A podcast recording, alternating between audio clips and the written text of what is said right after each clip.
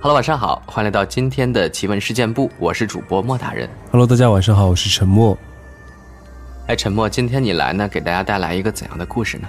今天其实又算是我个人录的一个地理专场啊，是在那个广州的一条很有名的路，叫做洪德路。哦，对，他在这个建路到这个现在啊，应该说是上世纪啊，发生了很多很多很离奇的一些事故，就是。包括初期没法在里面打桩啊，然后包括住在里面的人会不停的发生的一些事故、死亡等等的，非常非常的有名。洪德路。哦，那我们今天呢就来听这个沉默呢先分享一下这个故事。嗯，洪德路在广州城区南部，南北向，北通人民大桥及南华西路西端。南接工业大道北端，民国十七年建路。此处民间传说，洪圣不得，故名。洪德路位于广州市海珠区。洪德路一百四十号，就是现在马路面那间幼儿园的前边。洪德五巷到六巷之间，在一九九九年建内环路的时候已经被拆除。故事开始在一九八一年，当时广州某洋公司就买了洪德路马路边这块地。准备建员工宿舍，不料在施工初期打地桩却怎么也打不下去。既然买了地，就没理由让它空置，于是就请了一个好厉害的师傅来看一看是怎么一回事。那师傅看完之后就说：“这里的怨气很重，有好多临街的朋友，不想我们占他们的地方盖楼。”不过那间公司的领导就没怎么理会，出重金要那个师傅搞定那块地。在一轮轮的拜祭，桩终于打下了。然而，那个师傅临走前就说：“哎，住这栋楼的人，轻则整辈子贫穷，重则家破人亡。”后来，这位师傅的话就印在了三号房人的身上。第一年住二零三的是一位叔叔，在十月的一日，突然因为高血压暴毙身亡。第二年住三零三的，职位很高。是一艘货轮的船长，在途经波斯湾的时候遇上海盗，被人乱枪扫死。第三年住四零三的一个男仔，因为一次发高烧，烧得太厉害，不过幸好抢救及时，但从此成了痴呆儿，整天拿着把菜刀守在四楼楼梯间，吓死人了，每次过都胆战心惊。五零三是空置的，以上的事都广为流传在整栋楼。那个男孩后来整家人搬了，后来如何，我就无从得知了。在一九九零年十月二号，六零三的一位阿姨在十月二日白云机场劫机事件上被活活吓死。接着就到七零三了，我当时住在七零四的，当时七零三出事那位哥哥是我小时候的好朋友。一九九一年十月十一日，我永远都不能够忘记。我儿时的好朋友在工地工作时，由于一节电缆掉落在他身上，被活活电死。以上的每一件事，都发生在农历九月份，即新历的十月份。死者都比较年轻，二十一到三十六岁。当时曾引起了一阵恐慌。住八零三的连夜搬走了，掀起搬迁潮，在八楼更加是七户，搬的只剩下一户。整栋楼的住户剩下一半都不够，连收垃圾费的阿姨都说：“我们这栋楼太恐怖了。”当时我家因为没地方搬，就请六榕寺的两位大师来念经。幺二零、幺四零号楼下的商铺更是非常非常的邪门。八七到九六年间是我们上一代人攒钱的黄金时间，而且洪德路当时的人流量好高，应该会好好攒才对。但在洪德路的铺。关完一间又一间，无论是理发店、夜总会、卡拉 OK、布行，都先后结业。就连著名的巴迪鞋店、佐丹奴、肯德基都先后的结业。有钱哪个老板不会去攒啊？另外，在洪德路的马路面，则经常有车祸发生，我都见过好几次。如果不信的朋友，可以在七月鬼节时去看看。有不少人会在路边祭拜。到了一九九五年，我们家终于有屋可搬了，我整家人都欢天喜地的。就在九五年十月某日，住在八零四的一个男的，不知道是不小心还是想自杀，在阳台掉了下来，先掉到我们家晾衣绳上，然后掉在街上，当场死亡。我家那条晾衣绳完全变形，吓得我家人碰都不敢碰一下，日夜的期盼搬屋的日子快来临。搬屋的日子定在三月三十一号，我们都在想，终于可以摆脱这里了。怎料在二月，我一向健康的爷爷，在吃早餐的时候咳了两声，就与世长辞了。一九九九年，因为要起内环路，洪德路一百四十号被拆。听旧街坊们说，在拆楼的时候死了好几个民工。到了现在，大家去看一下洪德路是多么的萧条。连银行、MG、KG 都没有了。当然，在那里住的人不少，但总显得好冷清。大胆的朋友，可以站在一百四十号的旧址幼儿园的前边。一到晚上，就阴风阵阵。也记得在盖那间幼儿园的时候，也有打不下桩的问题。而那里的第一任校长，我妈都认识。那校长在盖好幼儿园的第二个月，就车祸身亡了。一位网友对洪德路事件有关补充：当年我爸本来能分到那里的宿舍的，不过后来因为我爸跟领导关系不好，所以本来说分给我们，都找些不相干的理由不分了。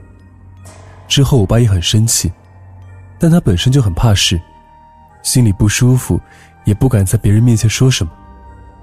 后来，他的一个工友住在那里，他有空就去找那个工友。但后来，他说那个工友的脾气越来越怪，就越来越少去。再后来，他说那个工友上船出海，在一个无风无浪的早上掉下海里了。我爸关系跟他不错，就偶然去洪德那里探望去世工友的老婆儿女。后来，工友的老婆改嫁。请我们一家人去喝喜酒，但那晚一直都没有开席。后来才知道，新郎去迎亲的时候塞车，误了及时到洪德，新娘和姐妹们全部煤气中毒。自此，我老爸再也没申请员工宿舍了。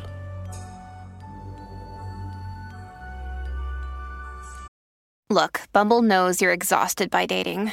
All the must not take yourself too seriously and Six one since that matters. And what do I even say other than hey? well, that's why they're introducing an all new Bumble with exciting features to make compatibility easier, starting the chat better, and dating safer. They've changed, so you don't have to. Download the new Bumble now. 好了，听完了沉默刚刚分享的这个发生在广东的故事之后呢，接下来我们来分享一些我们听众朋友投稿的故事。今天呢是来自莫大人公众账号的一些投稿的网友。这个朋友叫做方糖，他说：“妈妈说，外婆的姐姐，也就是我的姨姥姥，她的故事。姨姥姥的儿媳妇儿跟她关系不好。后来姨姥姥病逝了，他生前养的猪半夜跑到离他家差不多一公里的坟前，听妈妈说，在外婆那边下葬时。”会在坟前埋一碗米饭什么的，猪呢就把米饭拱出来，吃完后，自己又回到了猪圈里。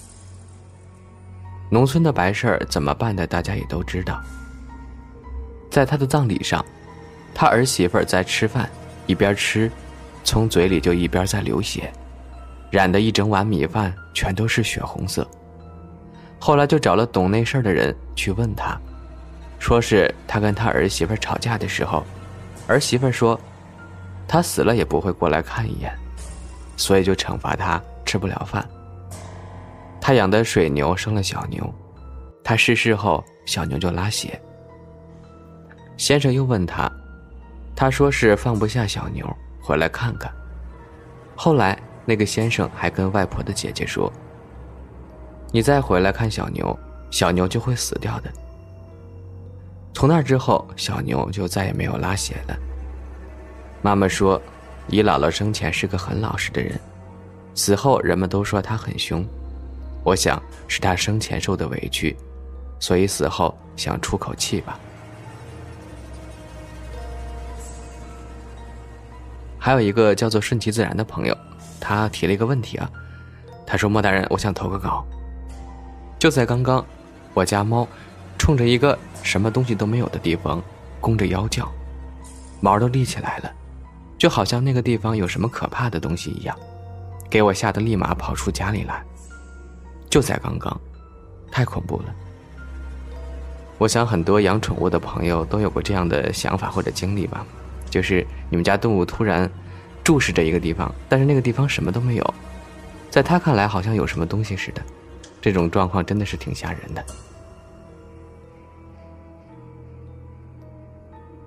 冰糖葫芦，他说，本人是一名初二党，想和大家分享两件我小学的时候经历的事儿。四年级暑假的时候，有一次去上英语补习班，我到的特别早。当时只有一个同学在教室里玩手机，况且称他为小 A 吧。我把书包放好后，跑去楼下全家买饮料。回来时，发现教室门被人从教室里面锁上了。我还以为是小 A 在跟我开玩笑呢，就敲敲门说：“小 A，把门开开。”里面没有任何反应。我又敲了好几次，都没有人回应我。我感到奇怪了。就把耳朵贴在门上。教室里一点声音都没有，我当时就觉得有点吓人，因为如果教室里没有人，是不可能从里面上锁的。我再一把拧门把手，门这回开了，里面空无一人。这时，小 A 悄无声息地出现在我背后，他问我：“你在干嘛？”妈呀，这一刻真的把我吓死了。五年级那会儿，作死找了个空教室，关上门，和小姐妹们一起玩四角游戏。那是一个音乐教室，房间的一侧全都是镜子。我敢确定，灯一直是开着的。一开始都还很正常，没什么恐怖的事情发生。可当十几次过后，我准备走到靠着镜子的那个角落，和同学小薇换位置时，我在她背后的镜子里，看到了一个女人。我看不清她的脸，但我确定，那一定不是小薇的影子。我啊的大叫起来，紧接着，教室的灯，啪的一声全灭了。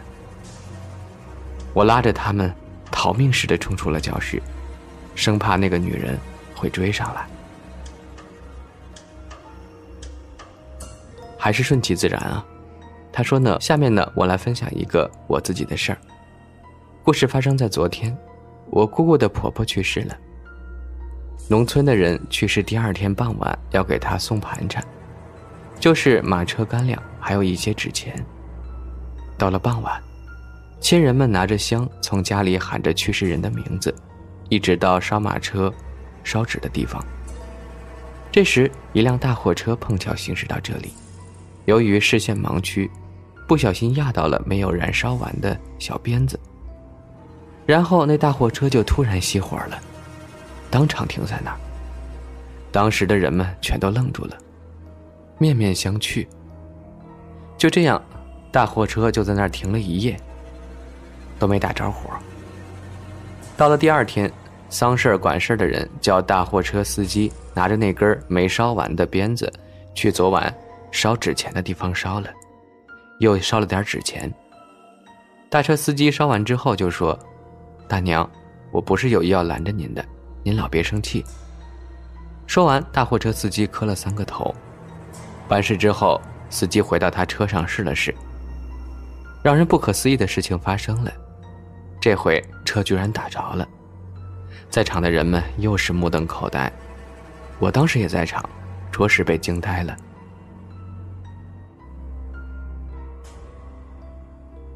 庸，他说：“莫大人，我在毕业参加工作后，好多次都遇到了恐怖的事儿。我跟大家说说我跟老公刚认识后发生的事儿吧。我跟我老公零九年五月份认识的，后来确认关系后，十月份见的家长，那是他第二次了带我回他家。吃过午饭后无聊，就打算睡会儿，迷迷糊糊的被院子里嘈杂的人声吵醒了。听着都是左邻右舍的大婶们的声音，期间还有小孩子的声音，可能是邻居带着孩子。他们听说我老公带女朋友回来了，就想来看看我。我婆婆跟他们说我在睡觉呢，让他们小声点说实话，当时我心里有点害羞，本来想起来上厕所的，想到院子里有人，就想再憋会儿，他们走了我再去。没想到他们竟然推门进来了，有三四个人，都是女的。听到他们说长得还不错之类的，我心里懊恼。想他们怎么这么不懂尊重人呢？但我硬是装睡，不敢睁眼。后来我婆婆把他们叫走了。他们走时门没有关好，留着一条缝，还有下午夕阳的余光透进来。我当时觉得他们特别没礼貌，想一定要跟我老公说一声。我翻身睁眼起来，看看门，没错，就是没关好。事后，我老公问我婆婆，我婆婆说：“我们当时都在院子里，没有进屋里啊。”我婆婆确实告诉他们小声点别吵到我们休息。那几个大婶就带着各自的孙子回去了，并没有推门进去。那当时进去的到底是谁呢？还有，门是关着的。我迷迷糊糊看到的是开着的，跟我醒来后看到的完全不一样了。真的不知道这是个梦，还是真实呢？